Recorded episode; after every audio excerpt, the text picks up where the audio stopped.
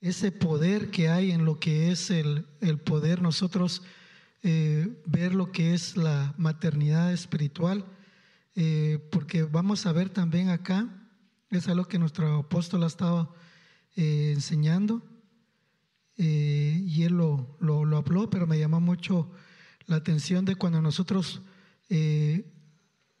entendemos el rema de la madre, y eso está en en Juan capítulo 19, verso 26.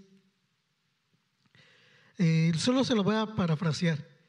Eh, ahí estaba el discípulo amado, usted lo puede leer, eh, Juan 19, 26, desde, estaba el discípulo amado y viene el Señor Jesús y se ocupó de su mamá le, en la, en la, tierra, como lo enseñó nuestro apóstol al principio, que María, la madre de Jesús, entonces viene el Señor y se ocupó porque Él fue a preparar morada para nosotros, pero le dijo al discípulo amado, eh, pero le dijo primero a ella, mujer, he ahí tu hijo, y a él le dijo, eh, he ahí tu madre. Y dice la Biblia que a partir de ahí él la, la, la, la recibió, pero se metió bajo la cobertura, entendió el rema, el poder de poder nosotros entender una maternidad que es tan preciosa.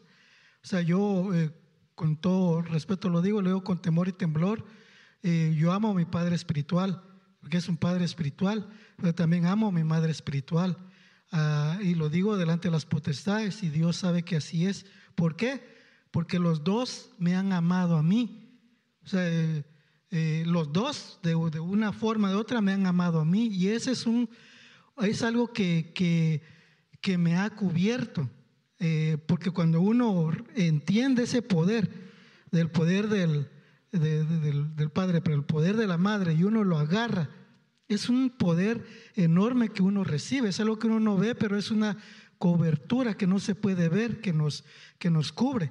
Entonces, eh, lo que es la, la madre, eh, es muy importante que nosotros entendamos las bendiciones que hay detrás de el poder que porque nos enseña. Por ejemplo, la Torah es figura del, eh, bueno, es el Pentateuco, los cinco primeros libros, pero todos hablan de instrucción. Yo no sé a ustedes, si les gusta, eh, lo digo tanto los que estamos acá como los que nos están viendo. Nos gusta la instrucción y por, lo menos eh, me recuerdo muy bien que, y lo digo pues por si me está viendo mi papá o mi mamá, ¿verdad? Que los bendigo donde estén pero me recuerdo, sí, que mi papá me, me, me, corregía, pero eh, igual mi mamá, pero eh, había uno de los dos, no voy a decir quién, pero había uno de los dos que me corregía más suave. Entonces, eh, es algo que uno se le queda grabado, pero las dos correcciones fueron importantes. El de la mamá es muy importante, la corrección de la mamá, aunque a veces no nos gusta. Bueno, no sé ustedes, pero eh, le hablo a Felipe para que lo entienda, ¿verdad? Entonces, eh, no sé si nos, nos gusta. Amén. Amén.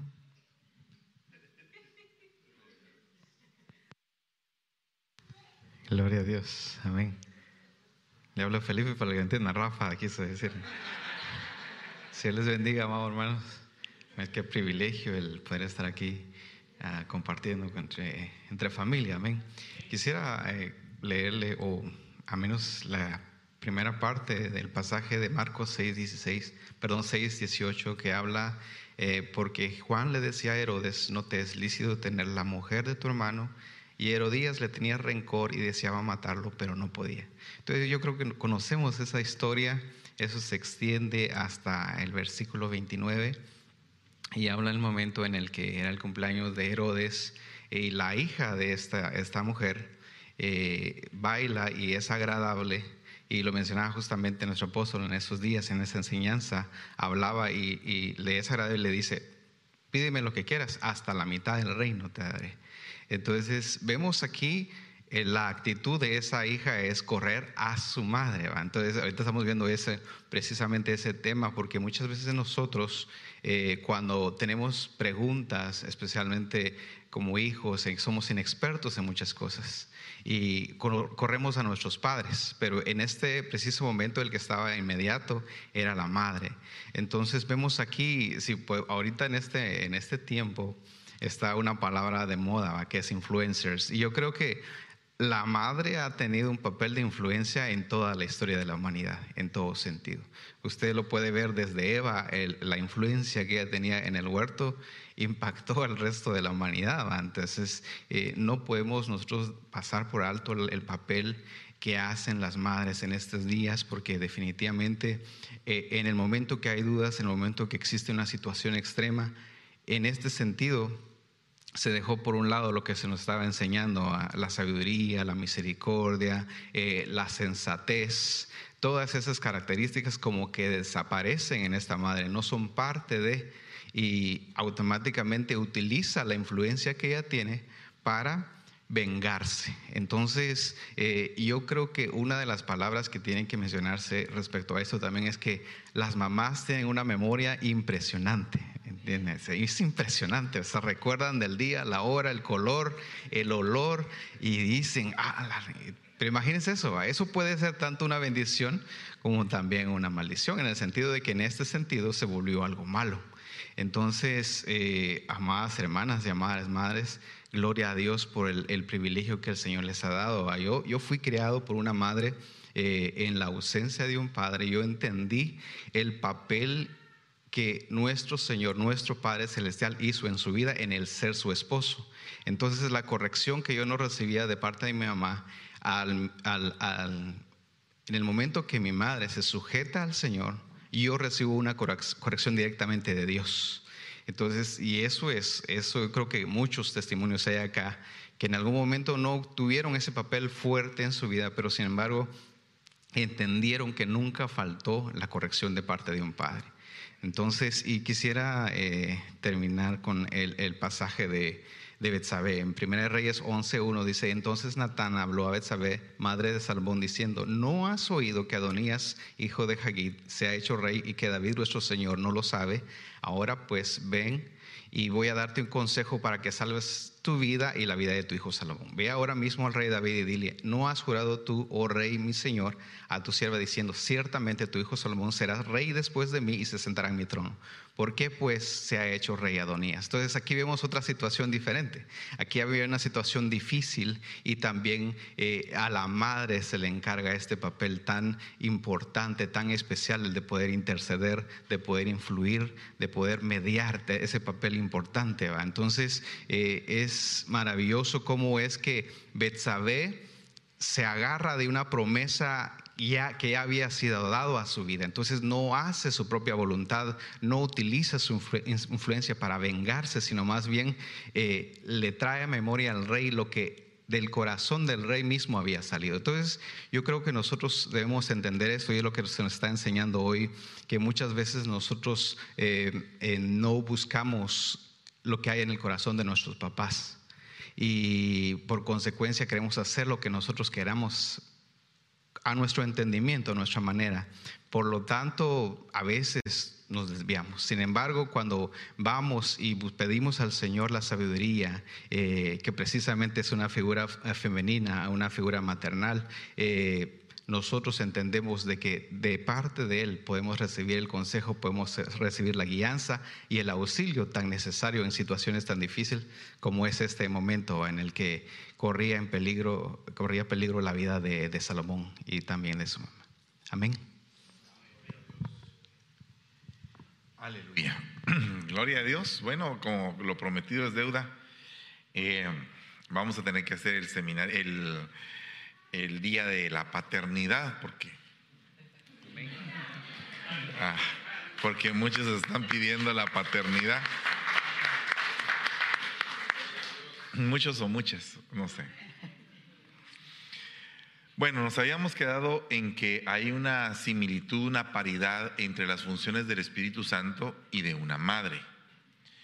Y es algo bien delicado porque imagínese que una sociedad donde los espíritus que, que manejan esos vientres, esos vientres que forman, esos vientres donde se forman esos hijos están contaminados, imagínense qué es, cuál es el resultado, una sociedad súper contaminada. Entonces, como el enemigo sabe, fíjese que dice Pablo, temo que como las, así como le pasó a Eva, que la serpiente con su astucia la sedujo, la engañó, así sean ustedes seducidos, apartados, alejados de la obediencia a Cristo.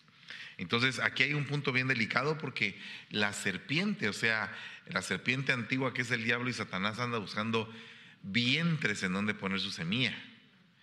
Porque entonces lo que generaría son hijos del diablo, no hijos de Dios. Entonces la, la batalla es la mujer. La batalla es la mujer. Visto desde el punto de vista familiar, la mujer es la batalla. Visto desde la iglesia, la iglesia como una entidad femenina es la batalla.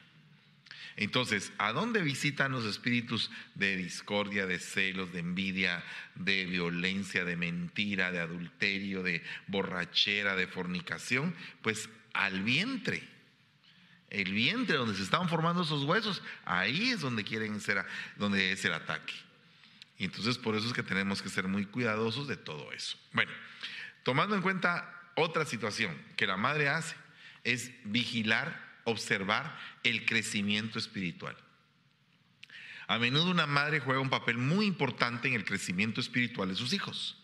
El Espíritu Santo también se considera como una fuerza que guía el crecimiento espiritual de los cristianos. Mas el fruto del Espíritu es amor, gozo, paz. Miren, el objetivo de nuestros hijos es que den buenos frutos. Porque podrían tener unos grandes talentazos, podrían ser muy llenos de dones, pero con unos frutos amargos o sin frutos, aunque tengan muchos dones. Entonces hay que enseñar a que el árbol, hay que enseñarle al árbol a que tiene que dar. Porque fíjese que porque el Señor le dijo a la higuera, dame, dame higos. Entonces es una exigencia. Entonces uno llega un momento en que a los hijos uno les tiene que decir, bueno, dame frutos, dame frutos, quiero ver de qué estás hecho, qué fue lo que sembré en ti. ¿Cómo fue que te nutrí? ¿Qué fue lo que te di? ¿Verdad? Y entonces dentro de los frutos, ahí podemos ver que hay básicamente 12 frutos. Aquí aparecen solamente 9, pero falta la justicia, la verdad y el fruto de, de labios que confiesan su nombre, son los que faltan en este versículo. Pero el punto aquí no es tanto que enunciemos los frutos que ya conocemos hasta de memoria. El fruto es que realmente si los tenemos o no. Porque mire, yo los puedo predicar, pero que los pueda practicar y tener y todo, ah, eso ya es otra cosa, porque cualquiera puede predicar. ¿Verdad? Cualquiera que sea un buen orador así, puede echarse un su speech, aunque no tenga nada de espíritu. Si no, no hubiera tanto, tanto orador internacional y tanta persona, pero sin el espíritu. ¿Cómo se va a edificar el corazón del alma, el corazón del, ser humano? Y, cómo va eh, el hombre a realmente recibir un impacto de Dios si no es por el Espíritu de Dios? Si nosotros no somos los que cambiamos a los hombres, quien los cambia es el Señor. Pero también nosotros tenemos que ver qué frutos están dando nuestros hijos. Digamos que si usted en este momento sacara esta, este versículo y lo pusiera y se lo pasara como un examen a sus hijos. ¿Cuánto de amor tenés? De 0 a 100, ¿cuánto sacás? ¿Cuánto sacás de gozo? ¿Cuánto sacás de paz? ¿Cuánto sacás de paciencia? ¿Cuánto eres de benigno o eres maligno? ¿Cuánto eres de bondadoso? ¿Cuánto eres de fe? ¿Verdad? Yo casi que ahorita estoy pasándole mi, el test a mis hijos. ¿Verdad? Eh, probablemente lo que uno tiene de mansedumbre, la otra lo tiene de fe. ¿Verdad? ¿Se da cuenta? Y dice templanza. Contra tales cosas no hay ley. ¿Cómo hacemos para realmente medir nuestros frutos? Entonces, la madre tiene que estar al tanto de cuáles son los frutos de sus hijos. Frutos, frutos, no dones solamente frutos. Porque ¿qué pasa cuando un hijo es muy talentoso y no hace nada con el talento que tiene? ¿Verdad? O sea que alguien dice, hermano, es que mire los jóvenes eh, deben de descansar nada. Vaya y le exige. Éntrele, métalo, eh, métalo en 10 cosas que cuando llegue a la cama aterrice en la cama. Así es como debe de, tratarse a un joven, que cuando llega ya a la casa llega solo aterrizar. Ya no se le meten mosquitos en la cabeza ni nada porque lo tienes ocupado, lo tienes, eh, lo tienes en un plan de cultivo. Es un plan de cultivo el que tiene que tener un joven. Acuérdese que, pues, ¿quiere que se lo repita? Madres latinas suelen ser cariñosas y protectoras. Se espera que inculquen valores ¿Mm? ¿Por qué dice aquí? Las madres en la cultura latina son muy valoradas y respetadas. Ay, mi madrecita, ah, cuidado me sacas a mi madre. No me vas a tocar a mi madre, ¿verdad? Muy valoradas y respetadas. Pero ¿qué te entregó tu madre?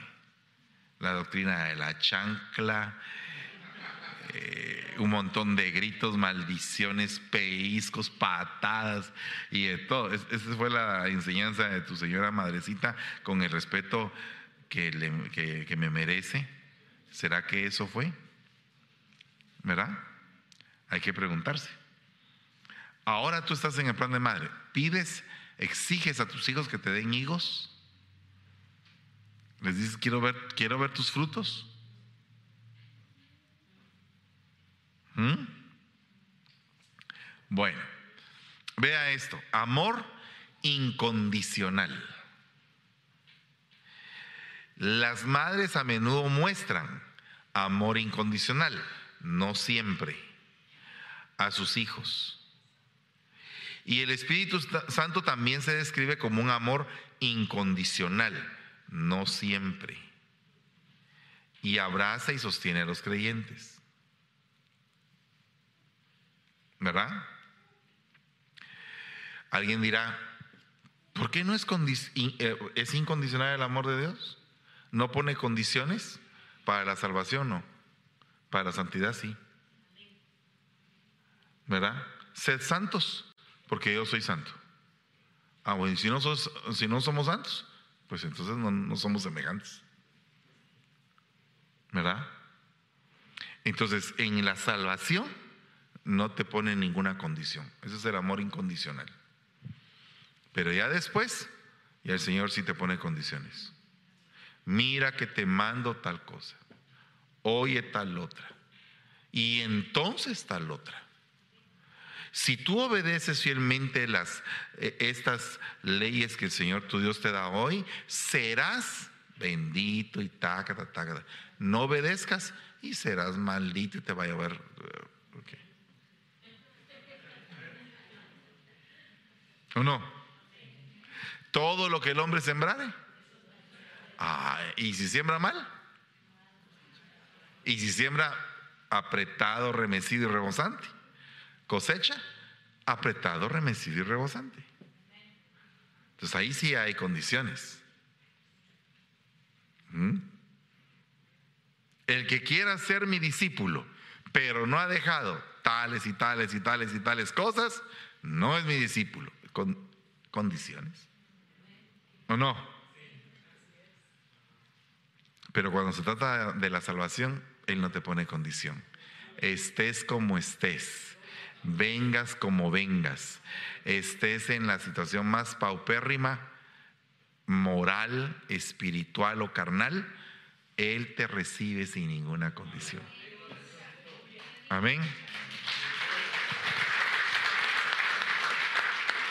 Entonces, veamos a las mamás.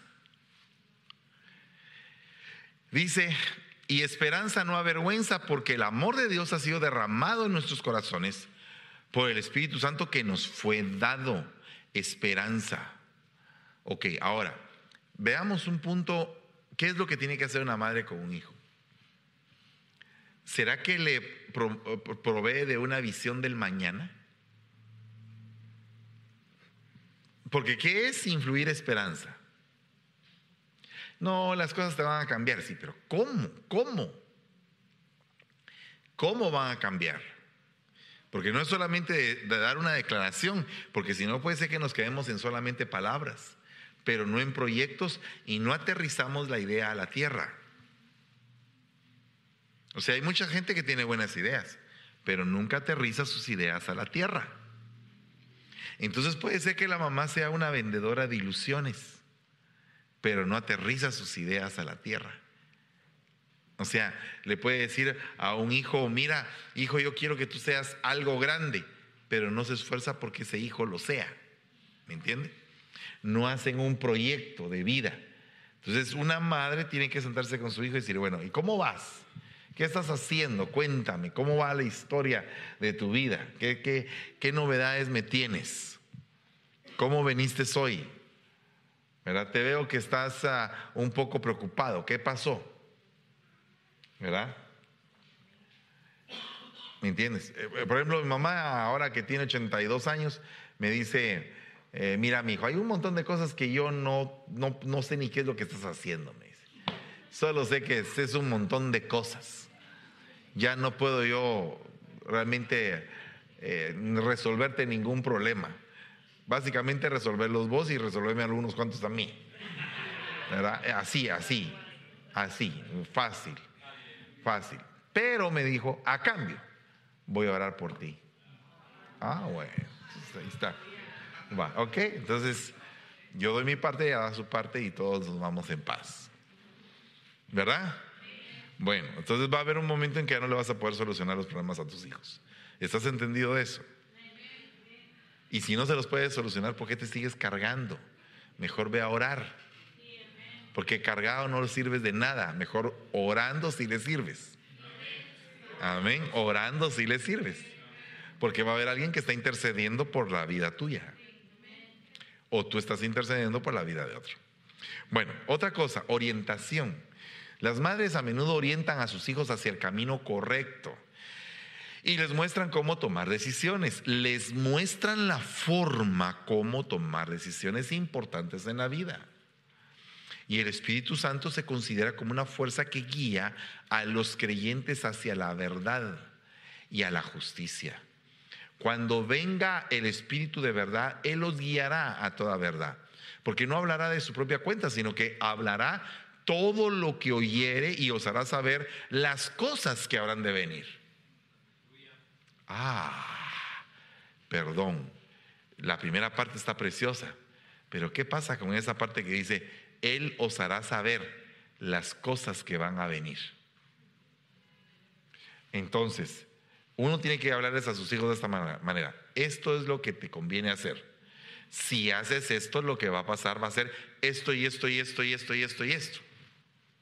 Si haces esto otro, lo que te va a pasar es esto y esto y esto y esto. ¿O no hace eso Dios con nosotros? ¿Alguna vez um, te has sentado tú con, tu mamá y te ha dado un, consejo que para ti parece mero marciano? Dices, ¿por qué estará hablando la viejita de esto? Y te vas como que pensando y pensando, ¿será que le hago caso? ¿Será que no le hago caso? ¿Será que tiene razón? ¿Será que su experiencia de vida vale más que mi conocimiento? Son preguntas que nos debemos de hacer cuando una mamá habla. Porque una mamá lo que va a querer normalmente, entiendo yo, es hacerle bien a un hijo. ¿Verdad? Porque la misma Biblia dice que a pesar de que somos malos, queremos darle lo mejor a nuestros hijos. Fíjese que eh, en un momento bien fuerte, cuando un hijo le grita a un padre, no servís, no hiciste nada bueno, todo lo que hiciste estuvo mal conmigo, debes de recordar esta palabra. Si tú siendo malo le diste cosas buenas, ¿cuánto no más el Padre le va a suplir lo que tú no le pudiste dar? Entonces, que eso sea un consuelo para ti, porque si no lo que va a pasar es que el acusador va a venir y te va a empezar a señalar, no fuiste buen padre, no fuiste buen padre, fuiste mala madre, fuiste mal padre, fuiste esto, fuiste aquello, no diste la talla, entonces vives acusado. Y Dios no te quiere acusado. Esta, esta prédica no es para acusar a nadie. Eh, eh, ¿Me entiende? entiende? ¿Entiende este punto? Esta prédica es para aprender. ¿Verdad? Eh, todos de aquí vamos a salir con una enseñanza más en nuestro corazón, dispuestos a hacer toda buena obra. Amén. Otra cosa, intervención. Las madres a menudo intervienen para ayudar a sus hijos en momentos de necesidad. El Espíritu Santo se considera como una fuerza que interviene en la vida de los creyentes para ayudarlos a superar desafíos y dificultades. Entonces, intervención. De igual manera, el Espíritu nos ayuda en nuestra debilidad. Por eso digo yo que el Espíritu es una fuerza, ¿verdad? Pero no estoy dejando de decir que el Espíritu es Dios, ¿me entiende? El Espíritu es Dios Todopoderoso. Amén. Pero Él nos imparte de su fuerza, de su consuelo, de sus virtudes, para que como hijos de Dios demos buen testimonio. Bueno, mire pues, el Espíritu Santo nos ayuda en nuestra debilidad. Pues, ¿qué hemos de pedir como conviene? No lo sabemos, pero el Espíritu mismo intercede por nosotros con gemidos indecibles. Mire qué lindo eso. Qué lindo es que una madre gima por sus hijos. Pero hay algunos hijos que gimen por la madre mala que tienen porque hay diferentes tipos de gemido. Por ejemplo, el pueblo de, el pueblo de Israel gemía por las cargas terribles que el faraón ponía. Entonces, hay hijos que gimen por el tipo de madre que tiene, porque es mala. Y hay otros hijos que su madre gime por ellos, para que ellos se compongan. Qué lindo, ¿verdad? Fíjese que, tremendo esto, porque eh, digamos que cometiste un error como madre, o, o, tal vez no cometiste ningún error, pero aquellos tuvieron unas sus influencias meras raras y se desviaron. Y ahora a ti te toca gemir por ellos. Intervenir, cortar, destruir espiritualmente las obras de maldad o las acechanzas del enemigo que tengan contra de ellos. Sí. Cuando, cuando mi suegra falleció, eh, Dios estaba totalmente convencido y mi esposa también de que ella oraba por nosotros. Porque cuando ella murió, nosotros sentimos el bajón del, del peso espiritual que ella otorgaba. Entonces esto es algo bien tremendo, porque nosotros tenemos que orar por nuestros hijos y aconsejarlos y hablarles a la oreja. Cuando un hijo anda desviado, que se cumpla en tu vida, si en caso es tu, hijo, que se cumpla en tu vida lo que dice la palabra, que te quede la oreja y la pata de la oveja de las garras del lobo. Pero con la oreja y la pata vas a poder hacer algo. Porque la oreja es el oído. Entonces, mientras tu hijo ande más o menos mal o muy mal, pero tengas todavía tú la facilidad de hablarle, eso ya es algo. Ya no digamos que le quieras enderezar su caminar. Comunicación. Las madres a menudo tienen una conexión especial con sus hijos. Eso, mi hermano, eso es algo hermosísimo que viene desde la lactancia materna, el pecho. Fíjense que yo, mi mamita, ahorita que me despedí, ella me pegó aquí, aquí me puso eh, mi oreja, la puse yo aquí.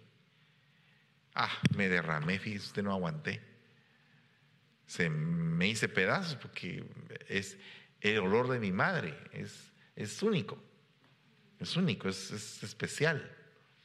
Y tú te sientes ahí en el lugar de un consuelo impresionante. Sea el problema que sea, eh, cuando estás en el corazón de tu señora madrecita, es un lugar muy especial que te puede ayudar al consuelo.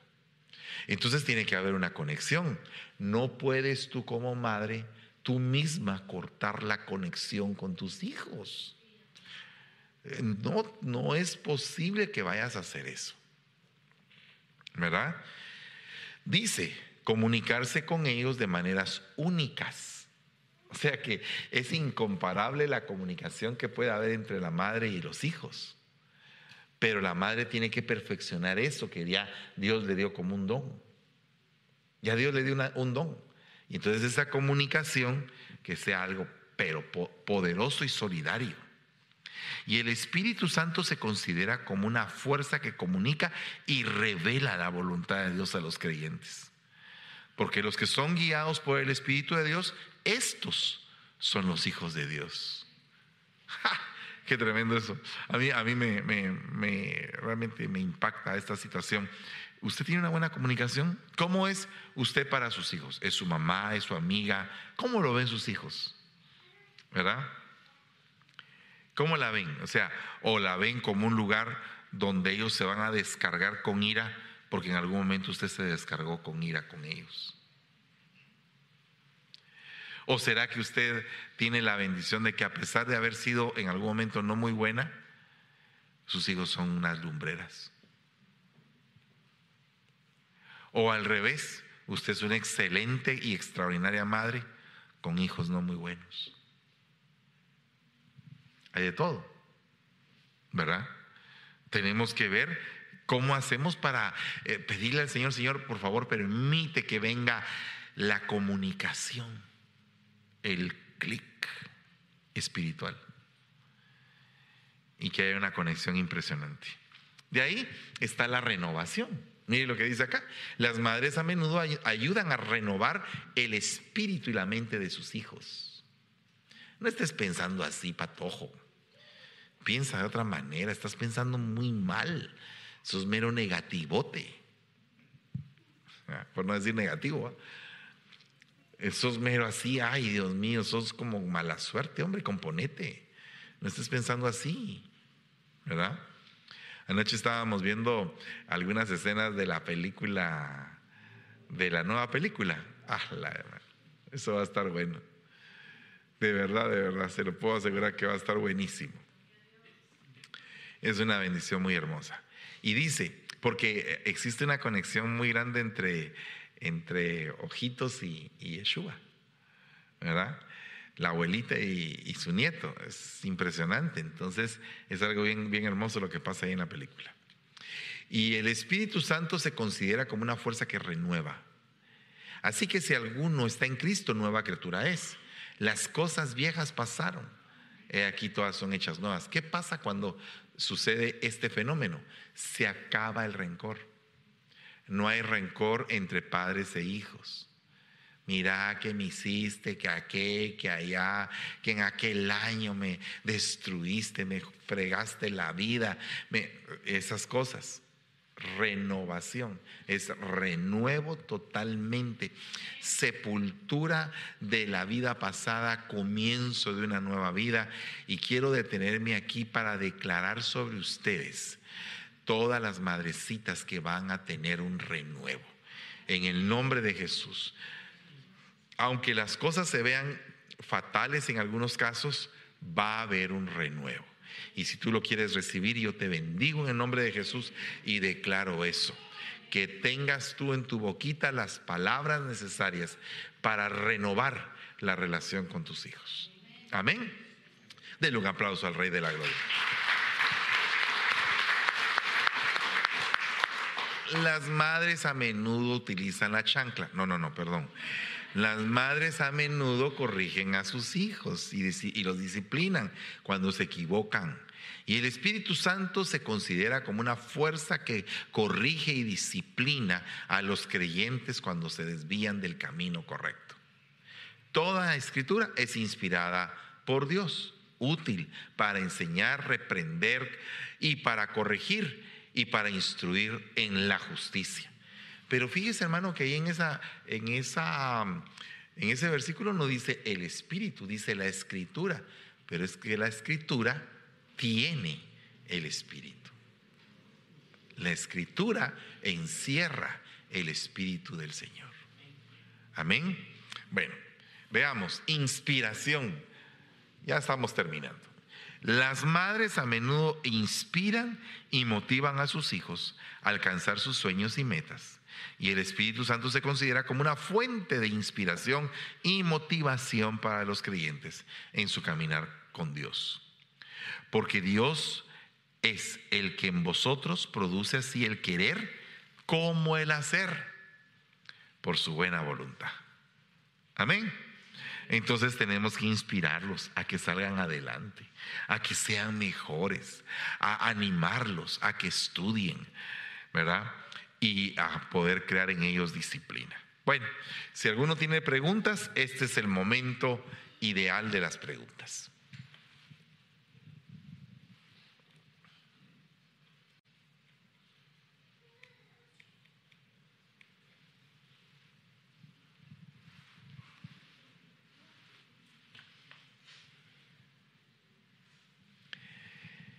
Nadie quiere preguntas. ¿Nadie tiene preguntas?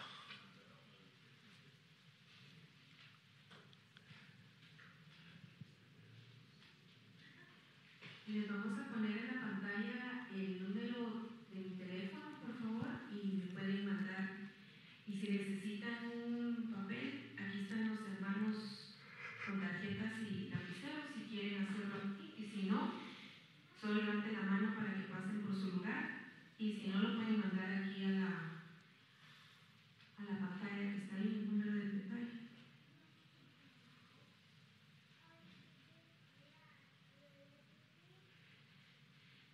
Es que a nosotros nos cayó, pero los varones no quieren hacer ninguna, ninguna pregunta. No, por el micrófono no, hermanos. Así con el, con el papel, así no, no nos damos color de quién es, ¿verdad?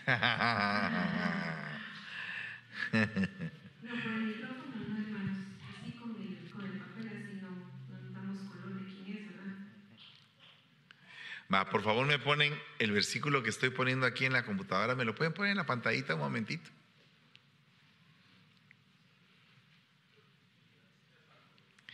¿Y qué piensan ustedes de eso?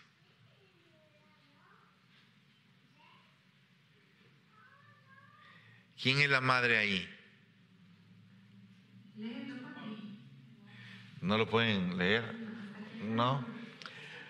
Así que, mis queridos hijos, por quienes puedo, vuelvo a sufrir dolores de parto hasta que Cristo sea formado en ustedes. ¿Quién es la madre ahí? ¿Quién sufre dolores de parto? La madre. ¿Y quién es la madre ahí? El ministro. O sea que hay ministros que son madre.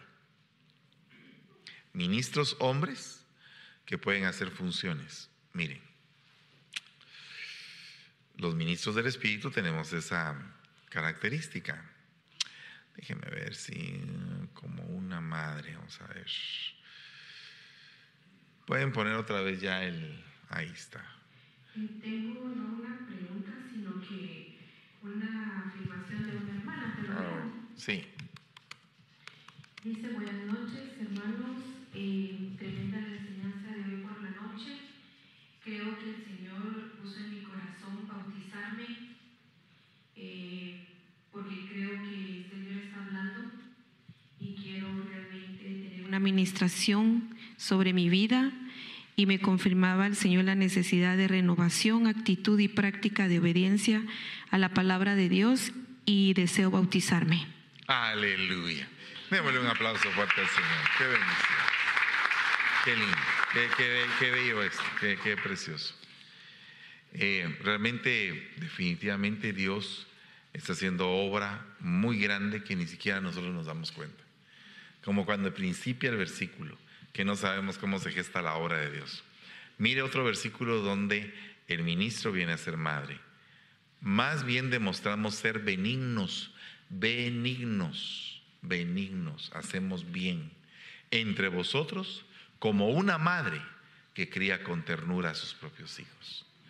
Entonces, eh, características. Hoy no dimos todo, hermano, porque eso, es, eso tendría que ser un seminario para madres, que pudiéramos tener unos tres días solo para hablar de la madre, ¿verdad? Porque esto tiene muchas profundidades. Esto es un pequeño resumen, pero en el nombre de Jesús vamos a ver cuándo lo podemos hacer. Ahora, eh, hay necesidad de que las madres se activen en la iglesia. Eh, ya tengo preguntas, papá. A ver, dime. ¿Qué debe hacer una mujer cuando tiene un vientre abortivo? Me imagino espiritualmente, ¿verdad? Bueno, o no sé si físicamente, porque aquí no dice. Ok, digamos que es en el plano espiritual. Eh, puede ser un mal hábito. Esa es la primera cosa que yo puedo ver desde la manera más terrenal que hay. Un mal hábito. Un mal hábito que empieza algo y no lo termina. Empieza algo y no lo termina y eso se fue haciendo un hábito por muchos años hasta que llegó a ser grande y entonces ese mismo hábito, hábito se los trasladó a los hijos. Entonces no puede sembrar en ellos algo que permanezca porque ella misma tiene ese hábito. ¿Cómo se quita eso? Bueno, pidiendo en el nombre de Jesús fuerzas. Una de las cosas que ayuda mucho para los malos hábitos es, por experiencia propia, lo digo yo, es el ayuno. El ayuno o, contenerse uno en algo que normalmente tiene uno un hábito muy obsesivo. Uno se contiene y se contiene. Y esa fuerza que uno emplea en eso es como un ejercicio que con el tiempo se va, se va potencializando hasta que se vuelve una, una fuerza, una costumbre, una forma de vida. Entonces lo que hay que hacer ahí es cambiar los hábitos. Pero no puede cambiar todos los hábitos. Tiene que empezar todos los malos hábitos. Tiene que empezar por los hábitos que ella considera que son los más fáciles de cambiar para ir de lo más fácil a lo más difícil, para que no se frustre en el camino, ¿verdad? Esto es en el caso de algo que sea un abortivo eh, propiamente emocional, se podría decir.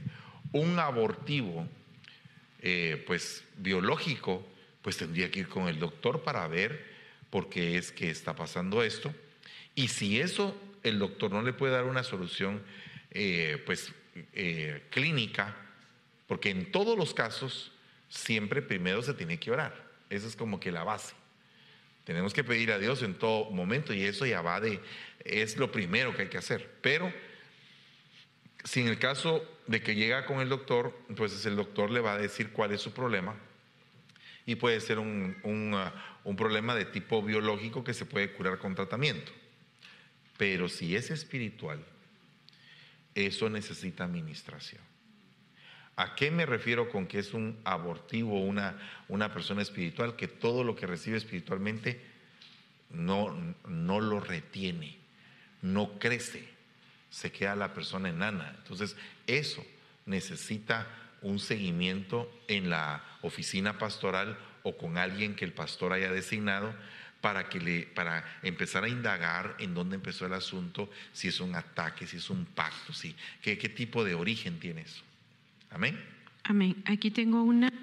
Muchas personas se asustan al presentar al Espíritu Santo como la función de madre en la Trinidad. ¿Qué se puede hacer al respecto? Explicarles, explicarles con paciencia. Eh, la realidad es de que el Espíritu Santo es hermoso, es bello el poder eh, analizar, estudiar todas sus funciones, sus facetas y todo lo que Él hace en nosotros. Pero realmente es algo maravilloso. No hay, no hay comparación, es maravilloso, es Dios, no tiene comparación. Amén. Eh, dice, ¿cómo pueden los papás apoyar a las madres a poder cumplir todo lo que mencionó?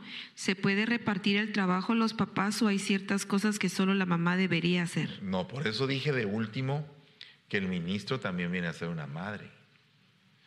O sea que hay diferentes madres, porque se recuerda usted que en el cuadro del principio le puse madre de rey, madre de naciones.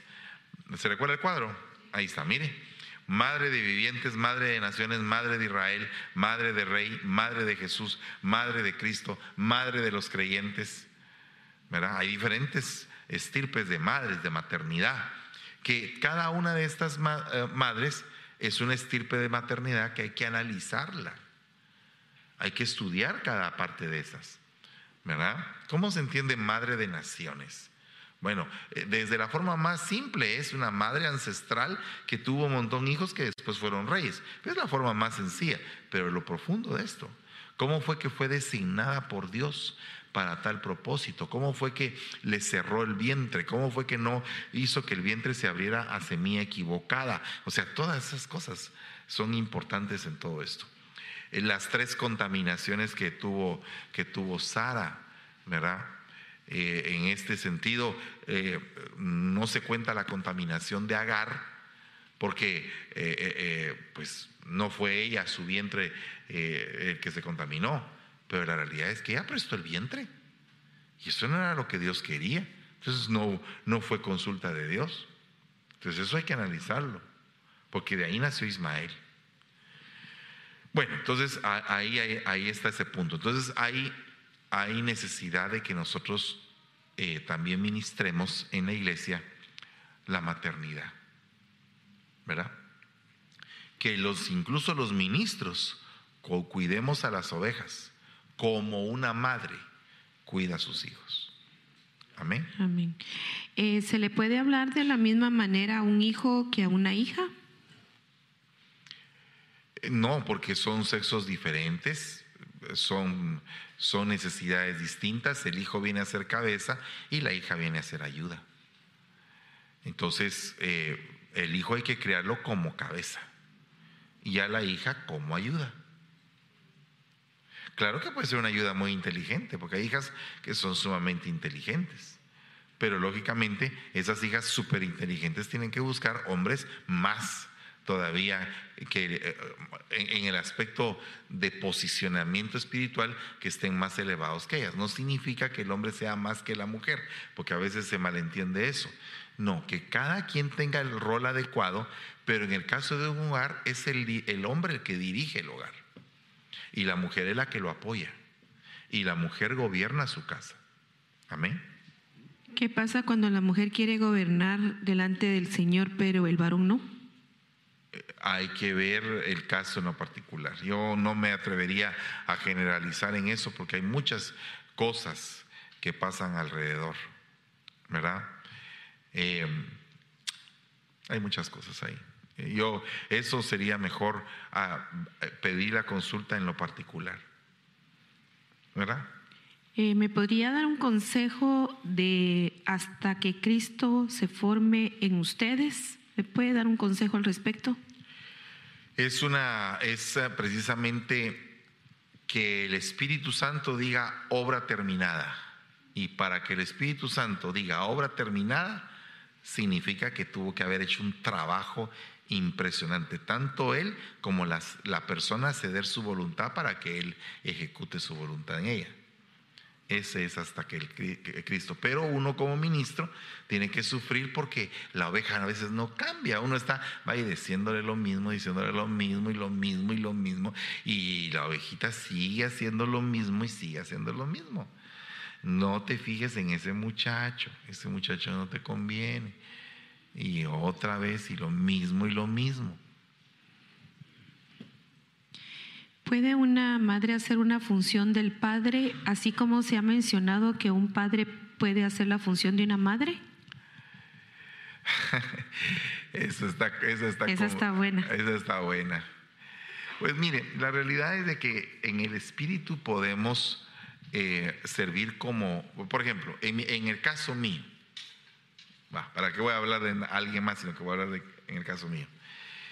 Eh, a mí me hizo falta la sombra paterna, pero no implica que mi mamá no sea realmente fajado con mi abuelita para poder cubrir esa área. Entonces, yo pienso, desde mi punto de vista, que ni el padre puede ser madre, ni la madre puede ser padre. Pero podemos, por el Espíritu, cubrir esas falencias, incluyendo también a los ministros. Los ministros podemos cubrir falencias y, en el nombre de Jesús vamos todos en el poder del Espíritu haciendo cosas que son impresionantes. Porque yo he visto gente que no les ha hecho falta el papá, entre comillas, pero cuando uno los examina en el fondo, sí, sí falta el papá, sí faltó. Porque es que esa es la fórmula perfecta de Dios es papá y mamá, pero también hay viudas y también hay viudos. Pero ¿por qué dice la Biblia que cuando, cuando Abraham enviudó, dice que Isaac se consoló con la llegada de Rebeca. O sea que tenía que haber un ente femenino que consolara la vida de Isaac. Solo que en este caso ya no a nivel de madre, sino que a nivel de esposa.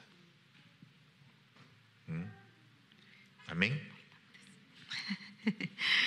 ¿Qué pasa cuando hay un joven eh, que necesita ayuda y está viviendo en la casa, y tiene muy malos hábitos, alcohol, etcétera, y estorba nuestro diario vivir en mi casa y no entiende consejos y uno siempre eh, está estorbado y se siente mal? ¿Qué podemos hacer al respecto?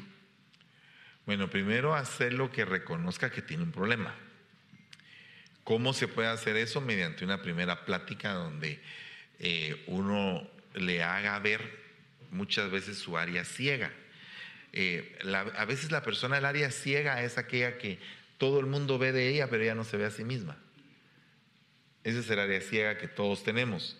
Yo no sé si alguna vez te han dicho, usted es así. Y usted dice, no, yo no soy así. Y de veras que es así. Ese es el área ciega. Entonces, ¿cómo podemos, crack, quitar el candado del área ciega para que él se vea? Hablando y aclarando las cosas. Aclarar. Mediante una plática. Tú dices que no sos borracho, ¿verdad? No, yo no soy borracho. Pero mira, la vez pasada te quedaste tirado aquí en la de la puerta, te tuvimos que entrar como que eras costal. Entonces, ¿eres o no eres borracho? No, yo no creo que soy borracho, esa fue una ocasión nada más. Pero mira, fíjate que te recuerdas que la policía te puso un DUA y te metió dos días al bote y tuviste que pagar no sé qué. ¿Eres o no eres borracho? No, no soy borracho. Esa fue otra, esa fue otra casualidad. Está ciego. Está ciego sobre sí mismo. Hay que desbloquearlo. ¿Verdad? Es la primera fase.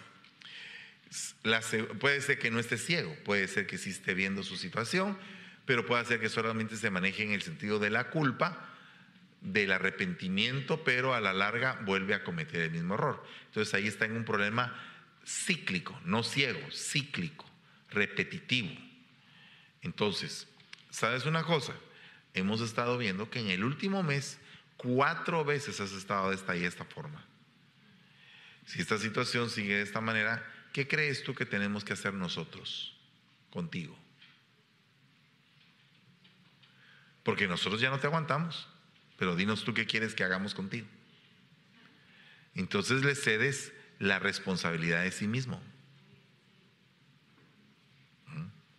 Bueno, ahora digamos la tercera cosa, que ya platicaron, ya reconoció, pero cuesta, le está costando y está sufriendo, entonces necesita ayuda tiene que venir a la iglesia, aquí podemos orar por él, se le puede bautizar, se le puede ministrar Santa Cena, se puede hacer cualquier cosa, y también porque ya él dijo, se reconoció pecador.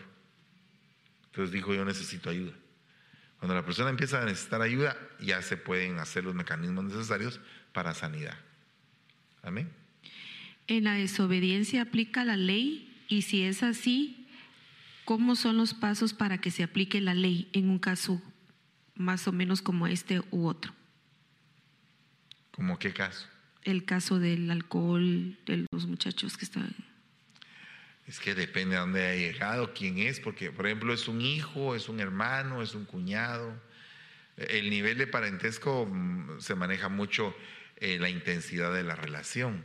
No es lo mismo echar a un hijo de la casa que echar a un cuñado, por ejemplo. Es diferente, ¿va? No, no, sí si lo vemos desde ese ángulo, entonces hay que ver cuál es la relación, porque, porque costo-beneficio, eh, ¿a qué costo voy a hacer tal cosa y qué beneficio voy a obtener? ¿Qué es lo que voy a perder por tomar esa decisión? ¿Y qué es lo que voy a ganar? Vale. Ahí es donde entra el parámetro legal. ¿Por qué? Porque si ese borracho es violento, golpea y todo, pues entonces tal vez le cae bien un poquito de tiempo en la cárcel. Porque muchas personas se fueron a componer a la cárcel. Entonces, a, grandes problemas, medidas radicales. ¿Verdad? Entonces yo creo que todo tiene un volumen y la intensidad del volumen va a depender de la sordera de la persona. ¿O no? Si tú le gritas a una persona es porque la otra persona, es porque la que está gritando en algún momento considera que la otra persona es sorda a lo que está diciendo. Terrible, ¿va? Pero dice que cuando dos corazones se sienten lejos, se tienen que hablar a gritos porque si no, no se oye.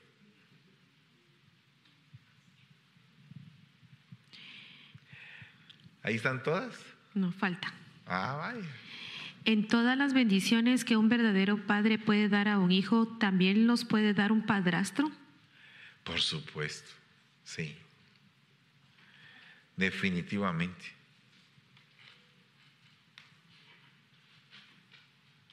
Y un ministro también, si en caso no hay ni padre ni padrastro, el ministro puede bendecir.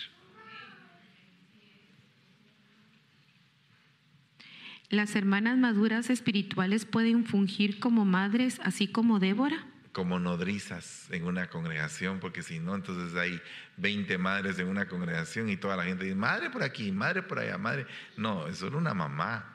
En este caso sería la esposa del ministro. Y las demás son nodrizas.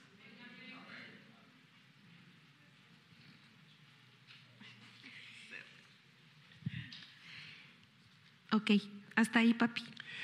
Va, miren, pues, solamente les quiero leer este último versículo. Me quedan básicamente tres minutos para leerlo. Ok. Fertilidad espiritual. En verdad les digo que el que no nace del agua y del espíritu no puede entrar en el reino de los cielos. Hay dos cosas que pasan en el vientre de una madre. Y una es que se recibe el espíritu y otra es que el hijo se forma en el agua. Son dos cosas importantes que no hay ser sobre la tierra humano que no haya tenido ese proceso, que haya recibido en el vientre el espíritu de vida en el momento de la concepción y que no haya sido formado en agua. Entonces, esto es un ejemplo enorme de lo que tenemos que hacer nosotros para recibir el agua de la palabra y el espíritu que da vida. Entonces, no es solamente de oír una lección, es de irnos con el espíritu que encierra la lección que oímos. Porque si no, no, no hay el efecto que necesitamos. ¿Me entienden? Y esta noche yo creo que se ha sentado un precedente.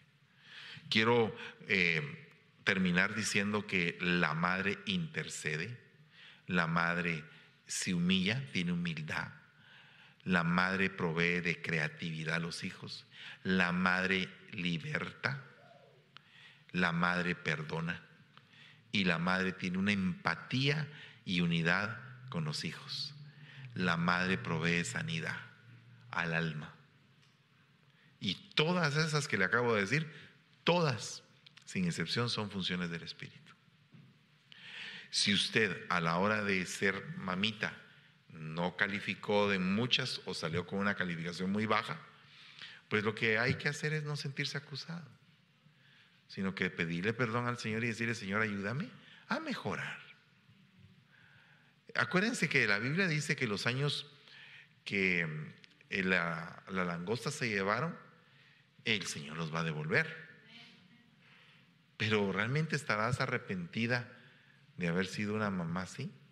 ¿O no estás arrepentida? Si estás arrepentida, entonces el Señor te va a devolver esos años. Si quieres seguir igual, entonces, perdóname, no te sirvió de nada esta lección. Amén. Vamos a orar. Solo tengo algo, papito, que nos escribieron unos hermanos aquí en la página. Eh, muchas gracias, apóstol, por, por el tema tan precioso, muy edificante, y otros muchas gracias por contestar nuestras preguntas. Ay, no, gracias a ustedes por estarnos sintonizando, una bendición hermosa que ustedes estén conectados con nosotros. Que Dios les bendiga a todos. Eh, tenemos un saludo desde Chile, si querés ah, saludar Oh, sí. a todas las A hermanas de todos Chile. los- a todos los hermanos preciosos de Chile, que Dios les bendiga. A Robert, a Mau, a todos los que están ahí, a Katy, a Karen, a todos los que están ahí, a, a Esther, más bien dicho, no Karen, a Esther. Y que Dios les bendiga a todos. Qué, qué alegre que estén conectados. En Santiago de Chile creo que ya son como las la una de la mañana. Gloria a Dios. Padre, en el nombre de Jesús bendecimos a cada uno por nombre. Principalmente en esta noche venimos poniendo delante de ti a toda madrecita que está en esta casa. Señor, bendícele su vientre, bendícele su mente, su corazón, su espíritu, que sea, Señor, una cajita, un recipiente de ternura, de amor para su casa, que sea, Señor, un- una vasija que tú utilices para que haya abundancia de miel. Así te dice el Señor. Tú que veniste con un problema esta noche a este lugar. Tú que dijiste en tu corazón cuándo van a cambiar las cosas. Así te dice el Señor. Yo tengo control de tu vida. Y quiero que lo sepas. Y quiero que sepas también, te dice el Señor, que lo que a ti te está costando arreglar es parte del trabajo que estoy haciendo en tu vida para formar el carácter que tú necesitas para el propósito por el cual yo te estoy llamando, dice el Señor. Padre, te bendecimos y te suplicamos, Señor, que esta noche nos lleves con paz y con bendición a nuestra casita. Te damos gracias y te bendecimos, Señor. Amén y amén.